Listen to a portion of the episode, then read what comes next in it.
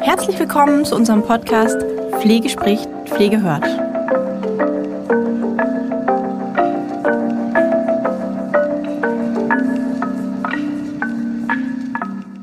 Herzlich willkommen zur neuen Folge Ask Holger. Wir sind schon im März und ja, das Jahr 2022 rast gefühlt und ähm, wir sind schon ja, drei Monate im Jahr 2022 angekommen. Ich begrüße einmal mehr den Herrn Ohm. Hallo. Hallo, lieber Herr Karl, liebe Zuhörer. Ich freue mich wieder, euch mit Informationen zu euren Fragen versorgen zu können. Ja, und ähm, wieder super toll. Wir haben wieder sehr, sehr viele Fragen bekommen. Wir haben diesmal ähm, vier Fragen ausgewählt, äh, fassen zwei Fragen zusammen, weil sie inhaltlich halt ein bisschen gleich sind. Und so haben wir dann eben vier Gewinner und ähm, eigentlich drei Fragen, die wir so ein bisschen beantworten wollen. Ihr kennt das Spiel für alle, für alle äh, neuen Zuhörer. Ähm, das Format Ask Holger kommt immer einmal im Monat an einem Samstag, 9 Uhr. Und wir wählen aus ganzen Einschriften, die wir äh, per E-Mail oder in den sozialen Kanälen von den Hörern und Followern bekommen, wählen wir immer drei Fragen aus und beantworten die dann in einer Zeit von 10 Minuten. Ja, also wir schauen, dass wir euch da ein paar ähm, Empfehlungen, äh, ja, eben die Expertenmeinung ähm, vom Herrn Ohm mit auf den Weg geben.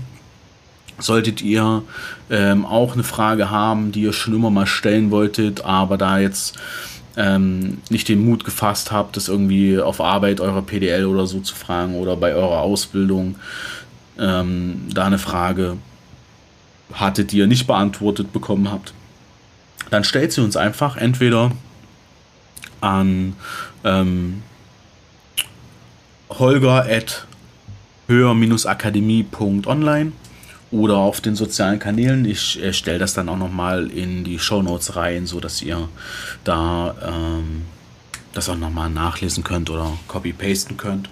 Und ja, ähm, steigen wir vielleicht direkt mal in die Folge ein. Und ähm, Herr mich würde natürlich interessieren, wir sind jetzt im März. Ähm, ein, die, ein, äh, zwei Fragen drehen sich auch ein Stückchen weit, sicherlich um, um einen Aspekt, der natürlich jetzt im März die komplette Pflegebranche auch ähm, ja, bewegt, ja, ähm, die, die Nachweispflicht. Aber was, was gibt es denn sonst außer diese, äh, außer der Nachweispflicht, die ja jetzt zum 15.03. Ähm, ähm, ja, deutschlandweit ähm, eingeführt ist, äh, gibt es noch etwas, was gerade so spannend ist? Was haben Sie mitbekommen so in den letzten Wochen? Ja, äh, da werde ich auch, äh, weil da eine Frage zu gestellt ist, drauf eingehen. Äh, leider muss ich aus persönlicher Sicht sagen, haben wir momentan wieder ein Kriegsgeschehen. Das ist für mich in Europa, nämlich in der Ukraine. Und dazu passend haben natürlich äh, bestimmt auch mehrere dran gedacht, oh, vielleicht können wir neues Personal bekommen von den Flüchtlingen. Und da ist eine Frage zugestellt worden, auf die ich eingehen möchte. Das ist so das, was natürlich auch in den Einrichtungen, auch an den Arbeitsplätzen jeden Tag Thema ist, weil wir haben viele Mitarbeiter in der Pflege jetzt schon aus diesen äh, betroffenen Kriegsparteien, äh, sodass da auch Probleme untereinander entstehen. Ne? Dass man die auffordert, ganz klar Position zu beziehen, wenn die äh, russischstämmig sind. Und das ist natürlich auch ein ja, psychischer Druck, der auf die Mitarbeiter aufgebaut wird. Äh, und das sorgt für Diskussionen. Ja, also ähm, ich kann das, ich habe das auch in den sozialen Medien auch ein bisschen verfolgt, ja. Ähm, ich nehme auch so ein, so ein Stückchen weit so ein, ja, ich nenne es jetzt mal Russland-Bashing statt, ja. Ähm, keine Ahnung, irgendwie Krankenhäuser, die keine russischen Klienten aufnehmen und so weiter. Boah, es ist, ist schon spannend, was da so äh, teilweise äh, passiert und wie sehr quasi das auch in unserem Land, in unsere Gesellschaft nochmal rein. Also das ist natürlich schlimm, was da passiert, absolut. Ähm, Aber ich denke mal, wir können das nicht auf alle Russen ummünzen. Das ist die politische Führung auch selbst wenn da eine Mehrheit vielleicht sogar der russischen Bevölkerung dahinter steht, Die leben hier bei uns in Deutschland, die arbeiten bei uns in der Pflege, da darf ich sie nicht ausgrenzen. Nee, auch wenn absolut. sie nicht bereit sind, sich da irgendwelche Unterschriftensammlungen zu machen. Ich habe das gerade bei einem Kunden ja von Ihnen erlebt, wo ich auf einer Zwei-Tage-Schulung im Abschluss von einem Lehrgang war vor äh, anderthalb Wochen, äh, Montag, Dienstags, und wo denn eine Spendendose stand für die Ukraine im Eingangsbereich. Und das hat die QM dort umgesetzt äh, gegen äh, äh, eine Mitarbeiterin, die aus Russland war. Und jetzt wird die von allen anderen ausgegrenzt. Das kann man so auch nicht machen. War vielleicht auch nicht glücklich. Sie hätte vielleicht einfach mal nichts sagen sollen, auch wenn sie das nicht gut findet. Aber das ist ganz schrecklich dort, die Situation, auch für die Mitarbeiterin.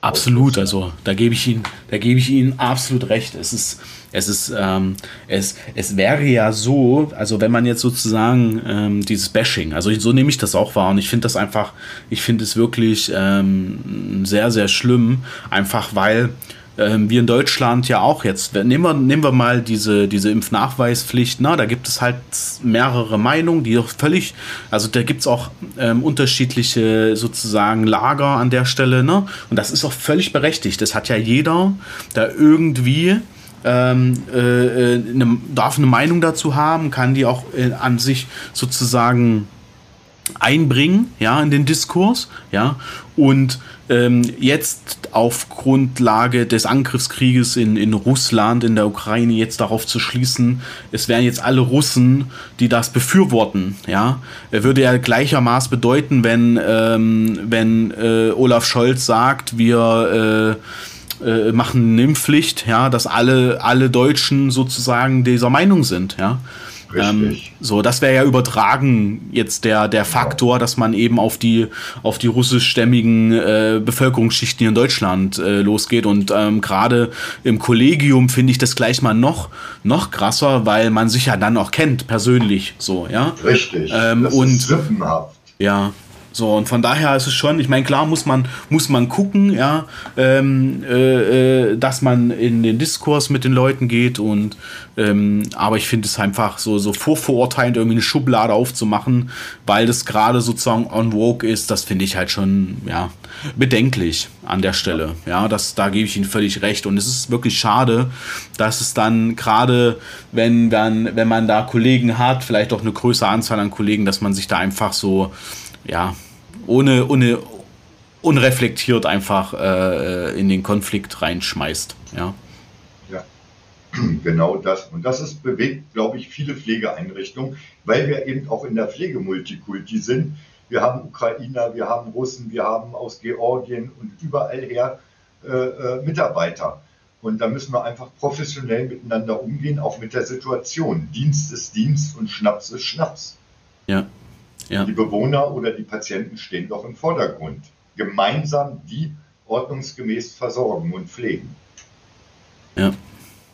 Ja, und das ist, auch, ist ja nicht nur bei Kollegen, es ja auch, wäre ja auch bei Klienten dasselbe. Ne? Also wie gesagt, ich hatte jetzt mitbekommen, dass einige, dass einige Kliniken keine, keine russischstämmigen Klienten mehr aufnehmen.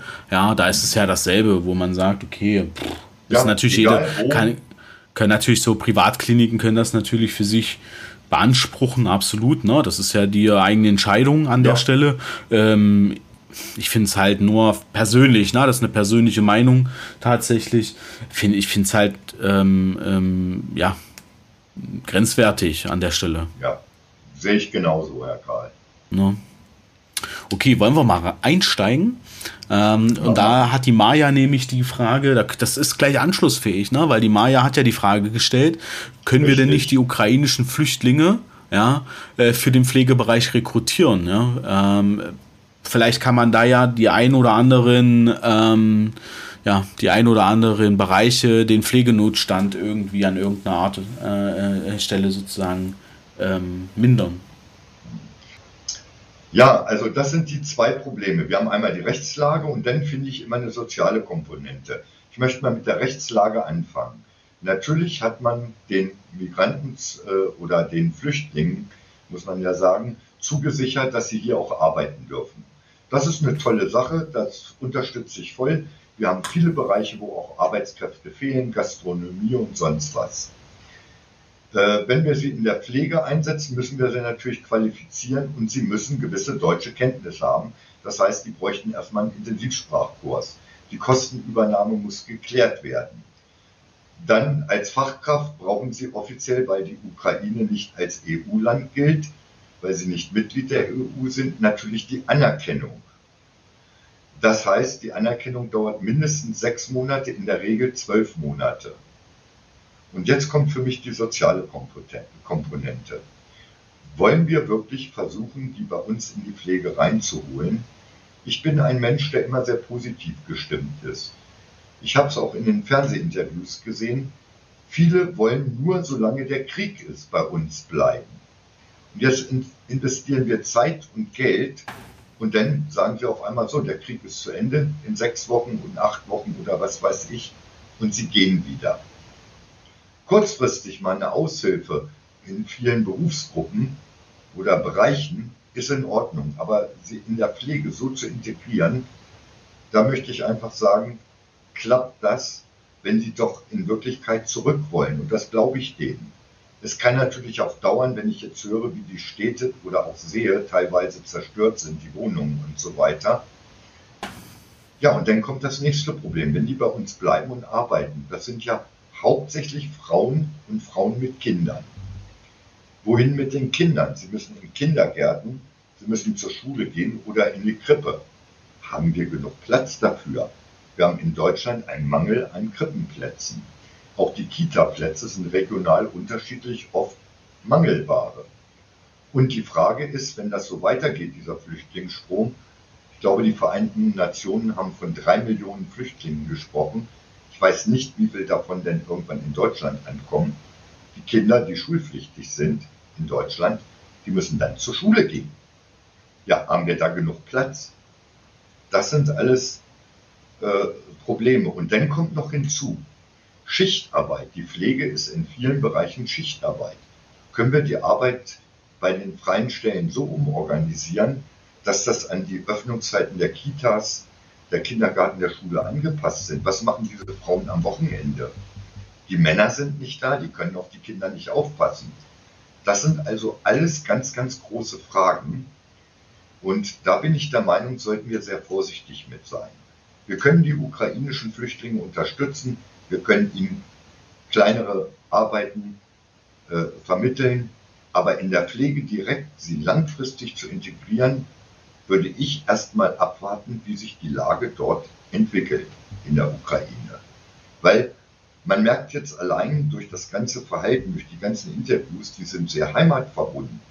Und eine Frau habe ich heute Morgen im Frühstücksfernsehen gesehen, in Frankfurt zurzeit, die sagte, ich würde lieber heute als morgen zurückgehen, aber nicht, ich habe Angst um meine Kinder und um mich, solange dort Krieg ist. Ist der zu Ende, bin ich die Erste, die zurückgeht wenn meine Wohnung kaputt ist, dann baue ich sie wieder auf. Und das war, war für mich bezeichnend.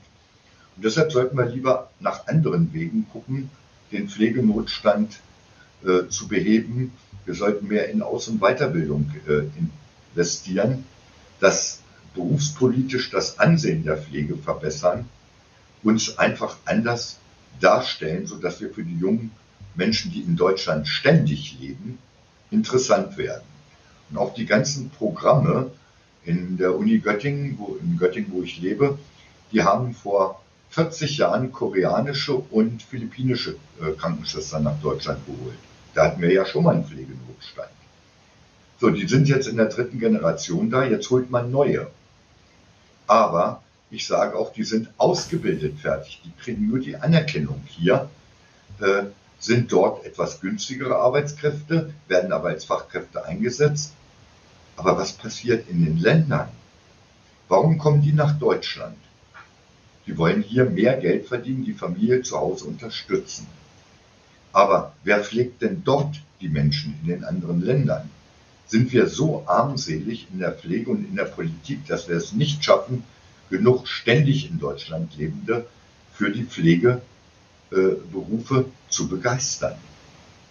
Also da muss man wirklich gucken, das sind alles nur kurzfristige Lösungen. Ich habe mal äh, bei Höher einen äh, PDL-Lehrgang gemacht bei einer Altenheimkette in Baden-Württemberg vor etlichen Jahren. Die hatten eine Spanierin dabei, die haben, oder spanischstämmig, die hat dann ein Projekt übernommen nach der Ausbildung und hat in Spanien Pflegekräfte angeworben. Die hat man nach Deutschland geholt. Über 90 Prozent haben das erste Jahr nicht ausgehalten, weil die Integration nicht geklappt hat, die Sprachprobleme noch da waren und so weiter. Und die haben das Projekt dann eingestellt, weil das sind alles Probleme, die viel Geld und Zeit kosten, die man vielleicht anders investiert, um in Deutschland lebende Mitbürger, äh, die dauerhaft hier leben, für den Pflegeberuf zu begeistern. Weil da brauche ich keine Angst haben, dass die nach einem halben Jahr oder dreiviertel Jahr sagen, nee, ich habe Heimweh oder aus anderen Gründen, ich will wieder nach Spanien, nach Mexiko, auf die Philippinen zurück. Ich habe bei mir im Haus, wo wir leben, meine Frau und ich, auch eine philippinische Krankenschwester und ihren Lebensgefährten, auch ein Filipino, äh, der als Pflegehelfer arbeitet, beide. Die sagen, wir machen das jetzt, um unsere Familie zu unterstützen, aber in drei, vier Jahren gehen wir wieder zurück. Das sind also für mich nur sehr, sehr kurzfristige Lösungen. Und deshalb sage ich, die Anerkennung als Fachkraft ist für die ausländischen Probleme. Und wenn wir jetzt ukrainische Krankenschwestern haben, wenn da wirklich welche dabei sind, wobei ich mir nicht sicher bin, ob da viele aus der Pflege kommen, weil die dort gebraucht werden und auch die meisten vielleicht dort bleiben, äh, die wollen bestimmt wieder zurück und sie werden da drüben dann gebraucht. Ich finde, das ist zu einseitig gedacht, wenn wir jetzt denken, wie kriegen wir die in die äh, äh, deutsche Pflege rein. Aber wie gesagt, das ist meine persönliche Meinung. Rechtlich geht das, wenn man alles einhält, was da äh, dementsprechend von Gesetzgeber an Verordnungen und so weiter besteht mit der Anerkennung oder als Hilfskraft Sprachkenntnisse schnell vermitteln, kann ich die durchaus einsetzen. Aber jetzt investiere ich Zeit, vielleicht auch Geld und dann nach einem halben Jahr oder Vierteljahr sagen sie, ah, Krieg ist zu Ende, tschüss, Dankeschön und weg sind sie. Der ist uns auch nicht mitgeholfen. Wir müssen lernen, nicht nur, wie soll ich sagen, Feuerwehr in der Pflege zu spielen, kurzfristig Löcher zu stopfen, sondern wir müssen das mittel- und langfristig machen. Und da ist das in meiner persönlichen Sicht und Erfahrung nicht der richtige Weg. Ja, vielen, vielen Dank. Ähm, ich habe rausgehört, Sie sind sehr zuversichtlich, dass in einem halben Jahr der Konflikt sich entspannt. Das äh, ist ein positives Zeichen. ja, also ich bin da fest von überzeugt, dass irgendwann der Druck der anderen Nationen auf den Krieg, auf die hauptkriegsführende Partei oder die Partei, also die, äh, in dem Fall Herr Putin und seine Mitstreiter, äh, so groß wird, auch der wirtschaftliche Druck, und meine Frau und ich diskutieren auch über das Thema. Und ich sage, scheißegal, entschuldigen Sie bitte meinen Ausdruck oder liebe Hörer, aber dass der Sprit jetzt 2,30 kostet, als ich getankt habe, ich bin bereit zu investieren. Ich bin bereit, auch mit einem Pullover im Winter zu sitzen, statt im T-Shirt. Wenn dadurch der Druck so groß wird, dass der Krieg dort beendet wird, bin ich bereit, Opfer zu bringen. Absolut. Ja, und da müssen wir einfach alle zukommen. Wenn ich die Spendenbereitschaft sehe, die Hilfsbereitschaft, die ist einmalig. Ja. Das haben wir nicht gehabt, als die Syrer gekommen sind. Wann war das, Herr Karl? 2015, ne? Mm, naja, der ähm, leider ist ja seit 2011 dort so schon. Ne? Also der, ja. der, der, Konflikt ist ja seit 2011, aber die große Welle war, glaube ich, 2015, ja. Ja, ne? wo Frau Merkel gesagt hat, wir schaffen das. Ne? Jetzt, nicht jetzt, wir müssen kurz, der Bevölkerung. Wir müssen kurz nochmal ansetzen, jetzt waren sie weg. Ach so. Jetzt waren ja, sie. also wir, wir haben bei Weitem nicht so eine Unterstützung in der breiten Öffentlichkeit gehabt für die Flüchtlinge, von Spenden angefangen bis zur Wohnungsbereitstellung. Unser einer Sohn, der jetzt gebaut hatte, im Dezember eingezogen ist, der hat das Gästezimmer freigemacht. Die warten jetzt auf eine Mutter mit einem 16-jährigen Sohn oder was äh, die nehmen das den heute oder morgen auf. Ja, das ja? hätte ich auch nie gedacht. Ja, das ist toll. Ich habe meine, meine, äh, meine Wohnung tatsächlich auch, ähm, es gibt ja diese Organisation, also der Bereich Unterkunft-ukraine.de, ne? Mhm, das ist richtig. ja so eine gemeinnützige Organisation. Ähm, aus Berlin und da habe ich auch mich registriert, also mich im Sinne Toll. von meine, meine Wohnung sozusagen mhm. zur Verfügung zu stellen.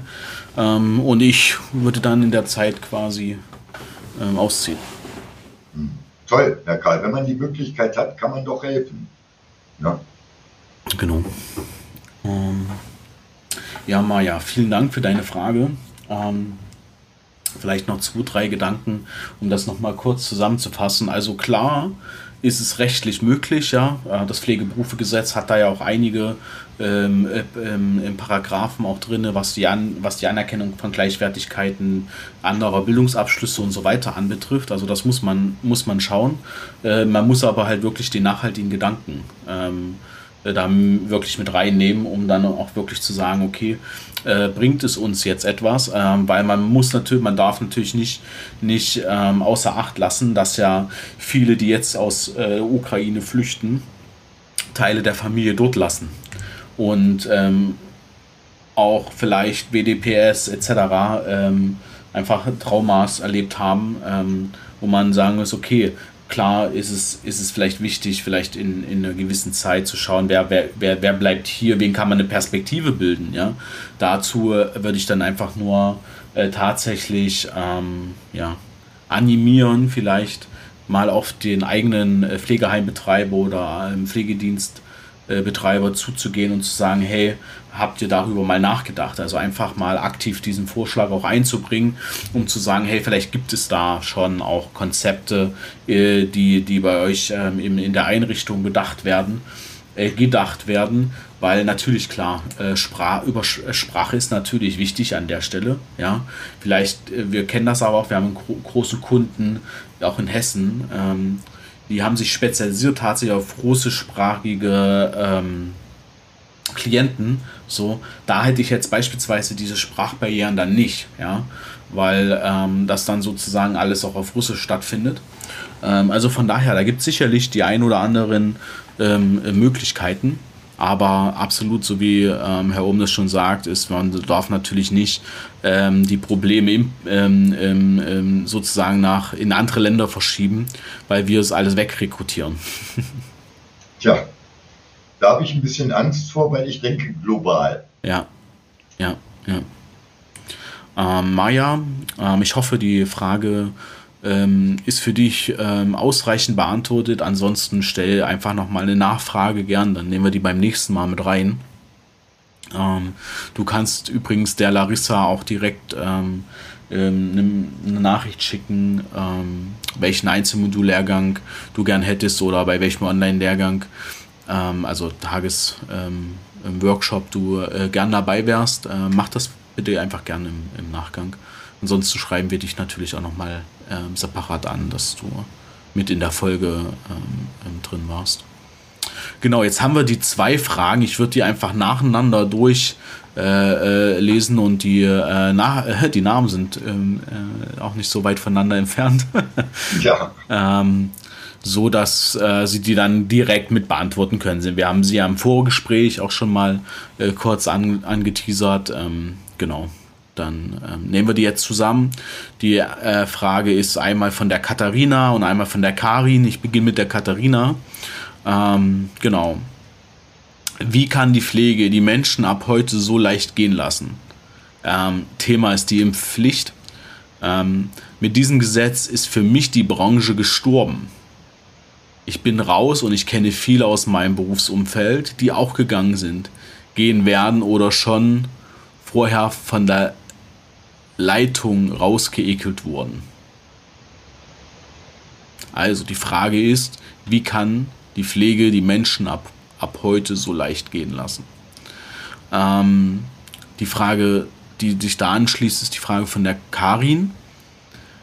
Meine ungeimpften Kollegen haben laut verkünden, verkündet beim Aufklärungsgespräch wurde mitgeteilt, dass wenn der Arbeitgeber bestätigt, dass der Arbeitnehmer unverzichtbar ist, die Gesundheitsämter kein Betreuungsverbot aussprechen würden.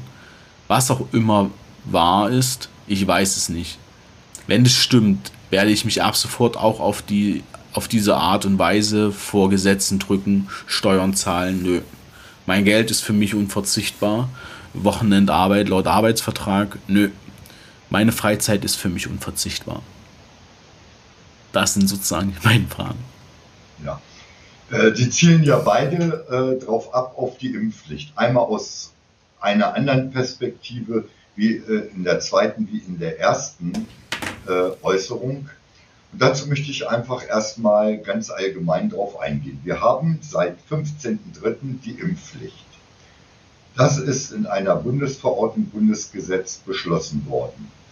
Jetzt hat man aber gesagt, wer soll das überwachen, wer soll das überprüfen und gibt es Ausnahmen, ja oder nein. Und das hat man den Ländern jetzt wieder ganz clever zugeschustert, dass jedes Bundesland da für sich Regelungen finden kann. Und ich habe heute Morgen in einem Newsletter, den ich bekomme, eine Übersicht bekommen, in welchem Bundesland äh, welche Regelung gilt. Und dann habe ich mal heute Morgen, bevor ich in die Online-Schulung ging, mir das bei einer Tasse Kaffee mal durchgelesen und glaubt mir, liebe Kolleginnen und Kollegen, ich habe nur noch den Kopf geschüttelt. Ich kann mal so erzählen, was mir noch im Gedächtnis geblieben ist. In Niedersachsen ist die Impfpflicht zum 15.03. nicht erfüllt. Der Arbeitgeber muss das dem Gesundheitsamt namentlich melden, werden die Leute angeschrieben und es kann sofort ein Bußgeld von 1500 Euro verhängt werden. Aber noch kein Betretungsverbot der Einrichtung. Es gibt kein Berufsverbot, sondern es gibt Betretungsverbote. Diese rechtliche Möglichkeit äh, kann das Gesundheitsamt aussprechen. So, und jetzt hat man erstmal dann in der niedersächsischen Verordnung festgelegt, was passiert dann. Dann gibt es eine Übergangsfrist, die ist auch je nach Bundesland unterschiedlich von zwei oder vier Wochen, kriegt der Mitarbeiter die Aufforderung, entweder das nachzuweisen, ansonsten würden weitere Schritte drohen. In einigen Bundesländern, wenn ich das richtig im Kopf habe, bis zu 25.000 Euro weiteres Bußgeld und das Gesundheitsamt kann dann das Verbot des Betretens des Arbeitgeberplatzes, sprich Pflegedienst oder Altenheim oder Krankenhaus oder Tagespflege und andere Einrichtungen verhängen. Allerdings haben die meisten Bundesländer wenn die Versorgung der Patienten gefährdet wir müssen kurz, wäre. Wir müssen noch mal kurz stoppen. Es ist wieder abgebrochen. Wir müssen noch mal ja. den, den letzten, die letzte Minute ungefähr noch mal ansetzen. Äh, nach dem, nach dem äh, Bußgeld ist es ja. wieder eingebrochen. Ich weiß nicht, was hier los ist. Ja, also Bußgelder werden teilweise verhängt, aber die Leute dürfen erstmal noch weiterarbeiten, kriegen je nach Bundesland, was ich so, ich habe nicht alle mir genau angeguckt, zwei bis vier Wochen Frist. Ist es denn immer noch nicht dann kann das Gesundheitsamt ein Betretungsverbot oder sollte ein Betretungsverbot aussprechen. Allerdings gibt es die Hintertür, sollte durch die Verhängung des Betretungsverbotes für einzelne ungeimpfte Mitarbeiter, Mitarbeiterinnen dann die Versorgung der Bewohner, Patienten, Klienten, wie sie auch immer heißen, gefährdet sein, kann darauf verzichtet werden. Und ganz lustig, ich weiß nicht mehr, welches Bundesland das war, ein Bundesland hat reingeschrieben, sie dürfen erstmal weiterarbeiten, aber keine patientennahen Tätigkeiten mehr ausüben. Und das fand ich auch sehr interessant. Was sind denn patientennahe Tätigkeiten? Sitze ich denn nur noch im Büro rum? Da kommen vielleicht auch Bewohner rein. Ist auch die theoretische Übertragungsmöglichkeit. Also das ist für mich wieder mal ein Rückschritt. Ich habe gedacht, wir haben aus der Corona-Pandemie gelernt, dass wir einheitlich an einem Strang ziehen. Jetzt macht jedes Bundesland wieder sein eigenes Süppchen. Das ist so die rechtliche Lage. Ich denke mal, ich werde Herrn Karl den Link äh, übermitteln oder er hat einen eigenen, dass er den in den Shownotes setzt, wo ihr für euer Bundesland genau nachgucken könnt. Das ist so die rechtliche Seite. Aber außer der rechtlichen Seite gibt es für mich auch immer noch eine ethisch-moralische Seite. Ich unterrichte auch Pflegeethik. Was bedeutet das? Wir sind dafür da, unsere Patienten, Klienten, Bewohner zu schützen. Wenn natürlich wir nicht geimpft sind und wir haben ein gutes Immunsystem, wissen wir vielleicht gar nicht, dass wir positiv sind und können die Keime, die Viren übertragen und gefährden dadurch unsere Schutzbefohlenen. Und dann kommt es dazu, dass viele Pflegekräfte sagen, ja, aber wir haben auch Patienten oder Bewohner, die nicht geimpft sind, die können wir nicht, die können mich ja denn anstecken. Ich sage, ja, das ist richtig, aber sie sind trotzdem in dem Moment Schutzbefohlene. Und wir können nicht die dazu zwingen oder wir können keinen ausgrenzen in der professionellen Pflege. Du bist nicht geimpft, dich pflege ich nicht. Ja, das muss man auch wieder ethisch begründen. Und dann spreche ich darauf an, äh, ich war damals einer der ersten, die in Deutschland, ich war Patient Nummer zwei, Versuchskandidat, der eine Hepatitis-Impfung bekommen hat bei der Uni Göttingen am Hygieneinstitut. Dann wurde das auf einmal Pflicht für Mitarbeiter in Sozial-, Gesundheits- und Pflegeeinrichtungen. Ich habe kein einziges Mal Kritik gehört. Die Leute haben sich impfen lassen und alles war in Ordnung. Dann kam, ich bin jetzt gar nicht so sicher, wie lange das her ist, ist noch nicht so lange her, die Pflicht, den Masernimpfschutz nachzuweisen. Es gab ganz, ganz minimalen, kleinen, leisen Protest. Aber der war wirklich kaum wahrzunehmen. Und jetzt sagt man, ihr seid professionell Pflegende, ihr habt eine besondere Vorbildfunktion, ihr müsst euch impfen lassen. Und schon gehen die Proteste los. Und da habe ich mir Gedanken gemacht, woran liegt das? Jeder, der in der Pflege professionell arbeitet, hat doch ein Verantwortungsbewusstsein für seine Arbeit, für seine Schutzbefohlenen. Natürlich haben wir auch, wir sind alle Familienmitglieder, in der Regel haben wir alle Familie. Die wollen wir auch schützen. Weil wir gehen ja ins Krankenhaus, vielleicht auf einer Infektionsstation arbeiten, wo auch noch ganz andere Keime sind, von HIV bis sonst was. Und wir haben Familie zu Hause, wir schützen uns da. Wenn es eine Impfung gegen HIV geben würde, würden alle in der Pflege, die Angst davor haben, sich auch impfen lassen, ohne Wenn und Aber, freiwillig. Ich habe das persönliche Gefühl, es liegt einfach daran, dass man das jetzt so medienwirksam in einer Pandemie gemacht hat. Hätte man das ein Jahr vor dem aus, weltweiten Ausbruch von Corona gemacht und gesagt, es gibt da Viren, die können das erreichen, ihr müsst euch jetzt impfen lassen, behaupte ich, wäre der Widerstand nicht so groß. Und ich möchte nicht politisch werden, aber wo der Widerstand politisch sitzt bei uns in Deutschland, ist auch bekannt. Und da habe ich wirklich Bedenken, dass sich auch manche Pflegekräfte äh, davon anstecken lassen, und in bestimmte Ecken als Impfverweiger drängen lassen, die in Wirklichkeit vielleicht denken, naja, ich hätte es ja an sich auch machen lassen können.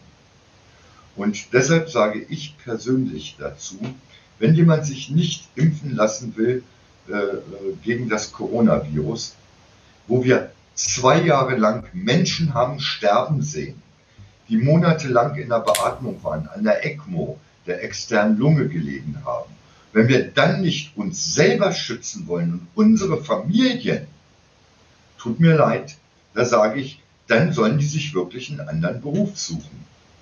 Das ist also meine persönliche Meinung dazu. Die rechtliche Sache hätte man ganz anders anfangen können. Da gebe ich vielen Kritikern recht. Vor allen Dingen, die auch jetzt meckern, so wie die eine Fragestellerin, ich habe jetzt den Namen leider nicht im Kopf, die gesagt hat, dann zahle ich auch keine Steuern mehr, wenn die anderen solche Schlupflöcher finden. Ne? Da habe ich vollstes Verständnis für. Da hätte ich mir gewünscht, die Politik hätte gesagt, ohne Wenn und Aber, Impfung muss erfolgen. Und ich habe auch Verständnis für die jetzt sagen, ein bisschen kenne ich mich ja auch in der Virologie aus. Wir wissen alle, Omikron trifft auch Geimpfte. Und zwar sehr häufig wenn wir uns die heutigen Zahlen angucken, knapp 300.000 wieder. Da, wenn man das nach geimpft oder nicht geimpft aufgreifen würde, behaupte ich, die meisten davon sind sogar geimpft oder hatten schon mal Covid. Na? Das ist natürlich eine Sache, die konnte man, als die Impfpflicht beschlossen worden ist, so nicht vorhersehen, dass es eben auch Varianten des Virus gibt, der auch Geimpfte so stark befällt. Na? Auch wenn sie leichte Verläufe haben, aber ich weiß es von einigen Betrieben, dass sie bis zu 50 Prozent Ausfall hatten der Mitarbeiter, weil sie auf einmal positiv waren, trotz Impfung. Aber wir wissen doch gar nicht, was dahinter steckt, was noch für eine Variante kommt.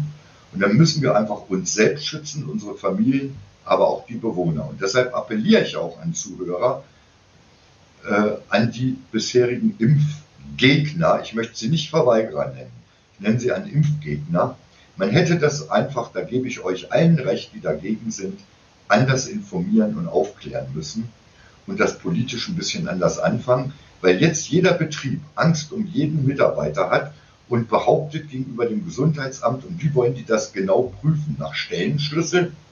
Hm? Na? Ist die Versorgung der Patienten, der Bewohner gefährdet oder nicht? Na? Also das halte ich für etwas sehr leichtsinnig, was die Politik mit dieser Umsetzungsform oder Durchsetzungsform der Impfpflicht gemacht hat.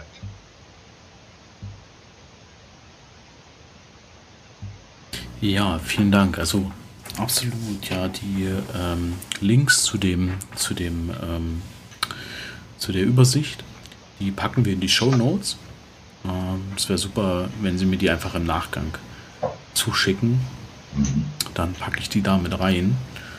Und ähm, ja, die, ähm, das, ähm, das ist ja auch im Paragraph 20 Infektionsschutzgesetz verankert. Ähm, der Hinweis auf, auf diese Masern-Nachweis, ja, ähm, ist im Paragraph 20 ähm, Richtig. Äh, und äh, verankert mit dem Infektionsschutzgesetz und die, äh, diese Verordnung entsprechend, die ist im März, ähm, im März 2020 äh, in Kraft getreten.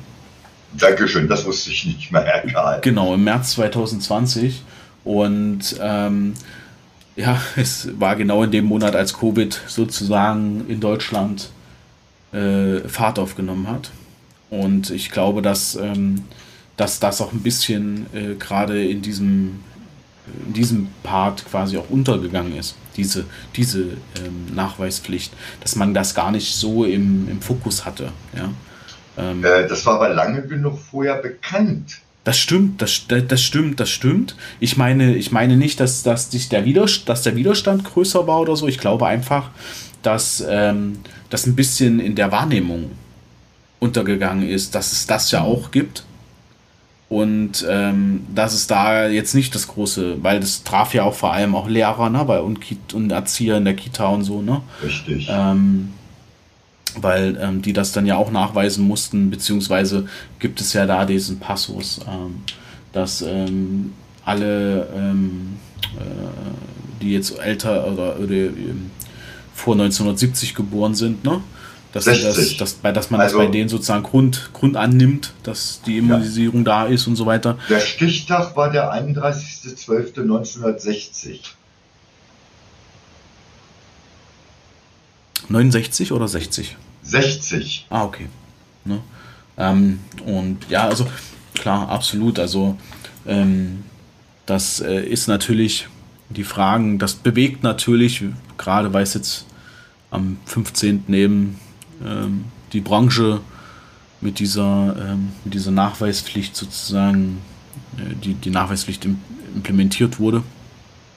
Und es ist natürlich logisch, dass natürlich ähm, in, der, in, dem, in den Verordnungstexten immer so, so, ja, so Ausnahmen drin sind. Ähm, letztlich verstößt man ja nicht gegen das Gesetz, wenn man, wenn man über die Gesundheitsämter, deswegen hat ja, ist ja in der Verordnung die Gesundheitsämter als, als die zu, dafür zuständige Behörde sozusagen auch benannt. Ne? Und ähm, bei Steuern gibt es ja auch Steuersparmodelle, meine ich damit nur. Ne? Also ja. da kann ich ja auch es, kann ich ja auch das ein oder andere mit, ähm, ohne das jetzt quasi vergleichen zu wollen, aber ist einfach nur nochmal zu verdeutlichen, dass es eben nicht dieses Schwarz-Weiß ist, sondern dass ich auch bei den bei Steuern ähm, die ein oder andere Ermäßigung bekommen kann, wenn ich es ja. sozusagen weiß.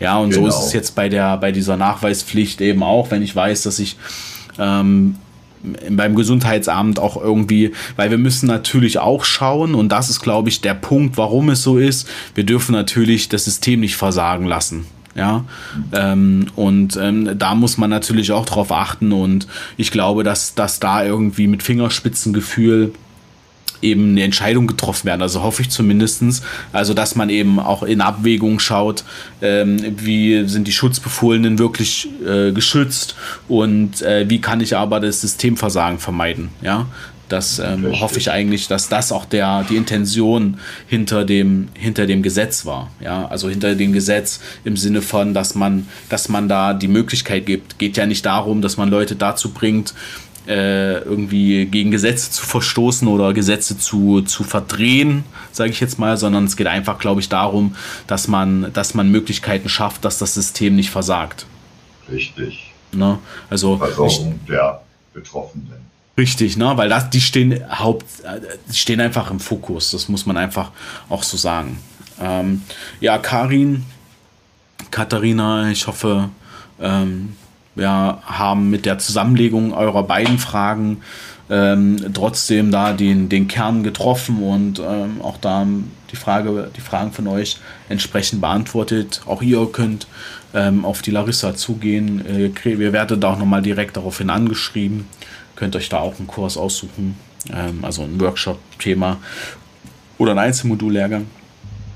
Ähm, vielen Dank für eure Fragen und wenn ihr da nochmal eine andere äh, Frage anschließen wollt oder so, dann äh, schreibt uns gerne einfach nochmal an.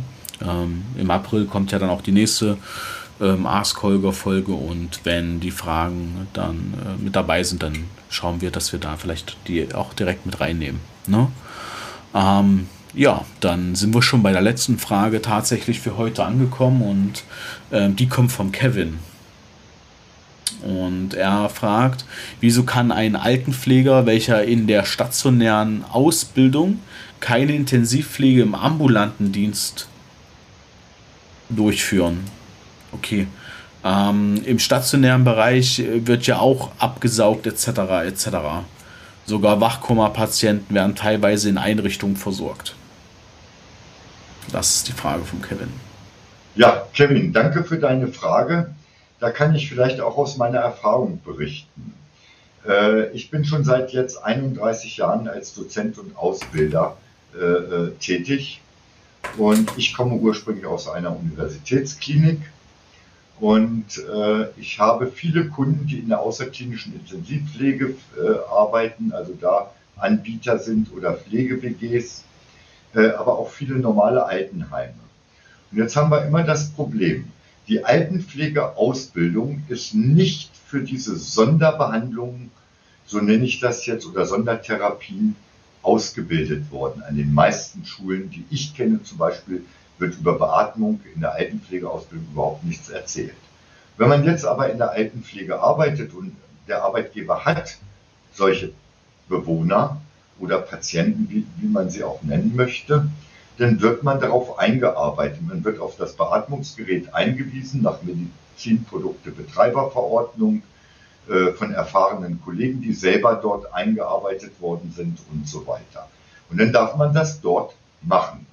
Genauso wie die Portversorgung oder andere spezialisierte Behandlungs- und Therapiemöglichkeiten. So, das ist also eine 24-7 All-Inclusive-Pflege dort, wo jede Pflegefachkraft alles machen darf, wenn sie nachweisen kann, dass sie es kann. Das heißt, man kann nicht sagen, auch ich habe zwar noch nie eine Trachealkanüle gewechselt oder einen beatmeten Patienten versorgt, das kriege ich schon hin. Das geht auch in der stationären Einrichtung nicht.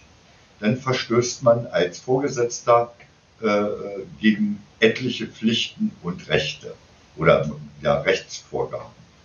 So, in der ambulanten Intensivpflege oder außerklinische Intensivpflege und Heimbeatmung, egal wie man das nennt, ist es so, hat man in der Regel nur schwerstkranke Menschen, die relativ häufig beatmet sind, intubiert und andere starke Einschränkungen haben.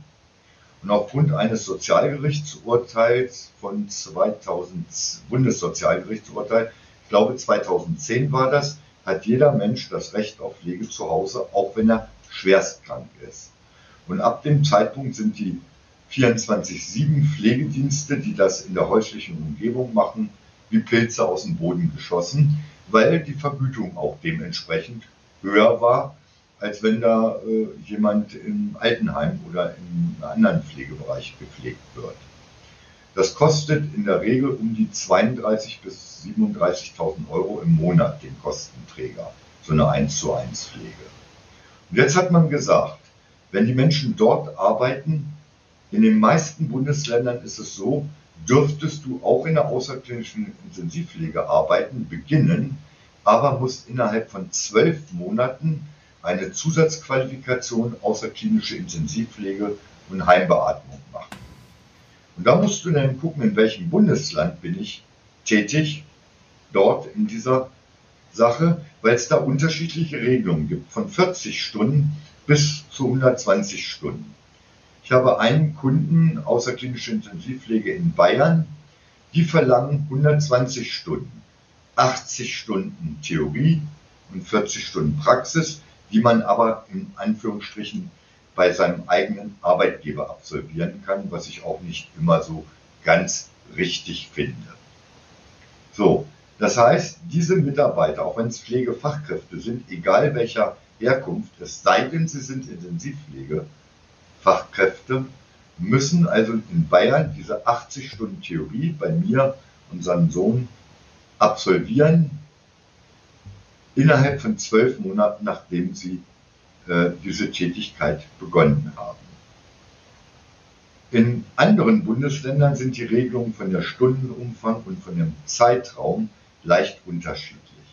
Aber jetzt muss man sich überlegen, warum macht man das so? Wenn ich natürlich einen normalen älteren Dementen vielleicht mit Hemiparese pflege, dann reicht mein Wissen, was ich in der Pflegeausbildung gelernt habe, egal ob ich Alten- oder Krankenpflege gelernt habe, natürlich aus. Wenn ich aber als Altenpflegekraft zum Beispiel nie äh, in der Intensivpflege gearbeitet habe, nie einen Beatmeten versorgt habe, nie eine Trachealkanüle versorgt habe. Natürlich kann ich das handwerklich lernen, wenn mir das ein Kollege zeigt. Aber ist das unser Anspruch, dass wir nur Handwerk können oder wollen wir selber nicht auch wissen, was kann passieren, was ist der Grund, was kann alles auftreten, worauf muss ich achten, was hat das für Auswirkungen. Ich denke, das sollte doch auch unsere Intention sein.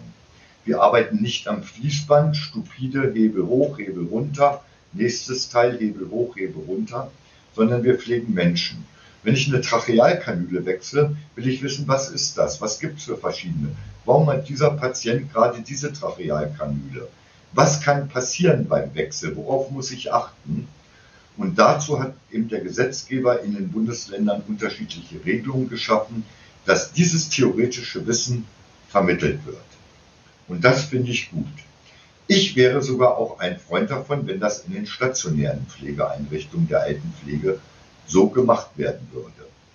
Und es gibt es auch in Niedersachsen zum Beispiel, gibt es einige Altenheime, die Kunden von mir sind, äh, die haben äh, intensivpflichtige Patienten, Wachkoma und Multitrauma und, und, und, die auch teilweise beatmet sind, tracheostomiert sind und da verlangt in Niedersachsen die Behörde in der Regel, dass die Mitarbeiter, die auf dem Wohnbereich eingesetzt werden, auch diese Qualifikation erwerben. Das ist so die Rechtslage, die es gibt. Und ich kann nur appellieren daran, warum will man etwas machen, was man vielleicht handwerklich kann, wo aber einem das ganze Wissen drumherum fehlt. Also ich würde sowas nicht machen wollen weil einfach ich will alles das, was ich tue, auch verstehen, Zusammenhänge erkennen. Und das, denke ich, ist auch, Kevin, deine Intention. Da hättest du vielleicht andersrum eine bessere äh, dir selbst Antwort geben können, wenn du gesagt hättest, wieso darf ich das stationär, wenn ich ambulant das brauche und du selber stationär arbeitest? Warum hat der Arbeitgeber mir da nicht das Wissen ermöglicht, indem er mich auf eine Fortbildung geschickt hätte. Also ich kann dich nur bitten, wenn du irgendwelche Pflegeaufgaben übernimmst, nicht nur das handwerkliche Können, sondern den Arbeitgeber dazu zu bringen, dir auch den Hintergrund zu vermitteln, wenn du das nicht in deiner Ausbildung bereits gelernt hast. Das ist genauso Wunden. Wenn ich jetzt eine ganz spezielle Wunde habe, habe ich einmal in meinem Leben erlebt, wo ich auch an meine Grenzen gekommen bin, äh, ein äh, Vietnam-Veteran, amerikanischen GI, der mit einer Deutschen verheiratet war, in Deutschland lebte, jetzt alt äh, war, das ist gut zehn Jahre her, der hat Napalm-Brandverletzungen gehabt. Die heilen das ganze Leben nicht ab. Da hat die Ehefrau mir, ich habe da gerade eine Leitungsvertretung gemacht in einem Altenheim, der war zur Kurzzeitpflege dort. Die Ehefrau hat mir gezeigt, wie ich da die Wunden versorgen muss. Ich habe keinen blassen Schimmer gehabt. Ich hätte ihn sonst nicht aufgenommen. Weil keiner von uns hat jemals damit zu tun gehabt. Ne? Also das sollten wir generell, ob es jetzt außerklinische Intensivpflege, Wundmanagement, Schmerzmanagement ist, wenn was Besonderes ist, nicht nur das Handwerkszeug lernen, sondern auch das, was damit zu tun hat, Ursache, Wirkung und so weiter. Das ist meine Intention, meine Bitte an alle Pflegekräfte in Deutschland, dass sie einfach immer das beherrschen, was sie tun und dass beim Arbeitgeber die Unterstützung zum Beispiel durch Schulungen oder einen Lehrgang und so weiter sich vermitteln lassen. Unabhängig von der gesetzlichen ja, Vorgabe oder Grundverlangen des Gesetzgebers. Ja, natürlich als Akademieleiter äh, sehe ich das genauso. ja. Nee, das war jetzt nicht gemünzt Alles auf gut. Arbeitsplatzsicherung. Aber das ist ja unser, es ist ja unser, es ist ja unser Podcast, ja. da muss man natürlich, also das wäre ja, das wäre ja Wahnsinn, wenn wir nicht sagen würden, ähm, ja, ihr müsst natürlich, an. Ihr müsst es natürlich irgendwie auch ähm, euch dann ähm, als Weiterbildungsangebot oder so ähm, ja. auch ranziehen. Ja, äh, kleine Anekdote. Ich habe eine Kundenanfrage gekriegt, Tracheostomie, Tracheostomie äh, Versorgung und Trachealkanülenwechsel in einem Altenheim. Ich habe mir das ganze Auto voll mit Material gepackt letzte Woche, Freitag, fahre dorthin, habe denn auf einmal neun Schüler aus dem ersten und zweiten Ausbildungsjahr da sitzen gehabt, plus neun oder zehn, weiß ich nicht mehr genau, Pflegefachkräfte. Und da habe ich mich vorgestellt und habe erzählt, was ja heute Thema ist. Und da habe ich gefragt, wie viele äh, tracheostomierte, beatmete Patienten habt ihr denn derzeit als Bewohner? Schätzen Sie mal die Antwort, Herr Karl. Keine Ahnung. Keine Ahnung. Null! Okay. Und der äh, stellvertretende Pflegedienstleiter saß mit dabei. Da habe ich gefragt, darf ich denn fragen, wie Sie auf das Thema gekommen sind? Dann sagte er, ich wollte einfach meinen Mitarbeitern eine Fortbildung ermöglichen, die außerhalb des täglichen Alltags ist. Wir haben gelegentlich aber solche Bewohner und dann weiß jeder dort mehr Bescheid und ich muss nicht notfallmäßig reagieren, ganz schnell jemanden suchen, der meine Mitarbeiter schult, sondern sie sind vorbereitet. Toll. Da habe ich meinen Hut, den ich ja. nicht aufhatte, gezogen vor dem Kollegen. Ja, absolut. Das war vorausschauend weitsichtig gedacht. Absolut, absolut. Ja, Kevin, ähm, ich glaube, wir haben sogar in dem, in dem Bereich ähm, ein, ähm, ein Online-Seminar, ein Tagesseminar, glaube ich, äh, mehrere Stunden. Ähm, schreibt dazu vielleicht äh, direkt mal die Larissa an, was wir da so in diesem Jahr noch äh, geplant haben und dann kannst du, dadurch, dass du die Frage gestellt hast, da gern dran teilnehmen, kostenfrei. Genau, wir sind dann für heute schon durch. Wir sind am Ende angekommen. Drei Fragen, eigentlich vier Fragen, aber ähm, dadurch, dass wir zwei zusammengefasst haben, dann war es schon die Märzfolge. Dann sind wir schon fast im April, ist schon wieder Ostern. Ähm, Frühlingsanfang ähm, ist durch quasi. Ähm, in, wenn wir die Folge veröffentlichen, ist, die, ist der Frühlingsanfang durch. Ähm, und ja, ich äh, danke Herrn Ohm wieder einmal für die äh, Zeit, die Sie sich genommen haben, um die Fragen auch wieder vorzubereiten, die Beantwortung der Fragen vorzubereiten. Das ähm, ist nämlich äh, nicht sozusagen so, dass wir die Fragen bekommen, drei Minuten Vorgespräch führen und ähm, dann hier die Aufnahme machen, sondern wir schicken die, wir bekommen die Fragen immer schon Tage vorher, wählen dann aus der Vielzahl an Einsendungen äh, Fragen aus, wo wir denken, dass ihr ähm, dass ihr da auch am meisten Mehrwert davon mitbekommen könnt. Ähm, jetzt hatten wir wieder einige Fragen zum Thema Recruiting. Ähm, und hier ist wirklich die Empfehlung, wir haben dafür eine Podcast-Show, wo es um Recruiting direkt geht, mit dem Christian Miem. Ja? Ähm, schaut da bitte einfach mal rein. Also geht mal auf, unsere, auf unseren Podcast-Kanal oder auf unserer Seite. Da haben wir so eine Übersicht, welche Shows haben wir. Wir haben jetzt auch mit dem Mark Bennerscheid äh, eine Folge gemacht eine Show, Show mit mehreren Folgen, die gerade ähm, veröffentlicht werden. Schaut da bitte einfach mal rein und wenn ihr wirklich Fragen zum Thema Recruiting habt, ja, ähm, dann könnt ihr auch super gerne einfach mal an den Christian Miem herantreten ähm, und ähm, sagt einfach, dass ihr vom Podcast aus ähm, kommt, dann ähm, kriegt er da vielleicht auch noch äh, einen Discount bei den bei den äh, Tarifen, die es bei, bei, bei, seinen, bei seinen Angeboten so, so, sozusagen gibt. Ja, in dem Sinne, ähm, schaut in die Show Notes, da werden wir alle Sachen, die wir, die wir angesprochen haben, mit verlinken. Ja, und ähm, ich übergebe nochmal das letzte Wort vielleicht direkt an den Herrn oben nochmal. Ich sage schon mal Ciao und äh, wir hören uns dann im April wieder.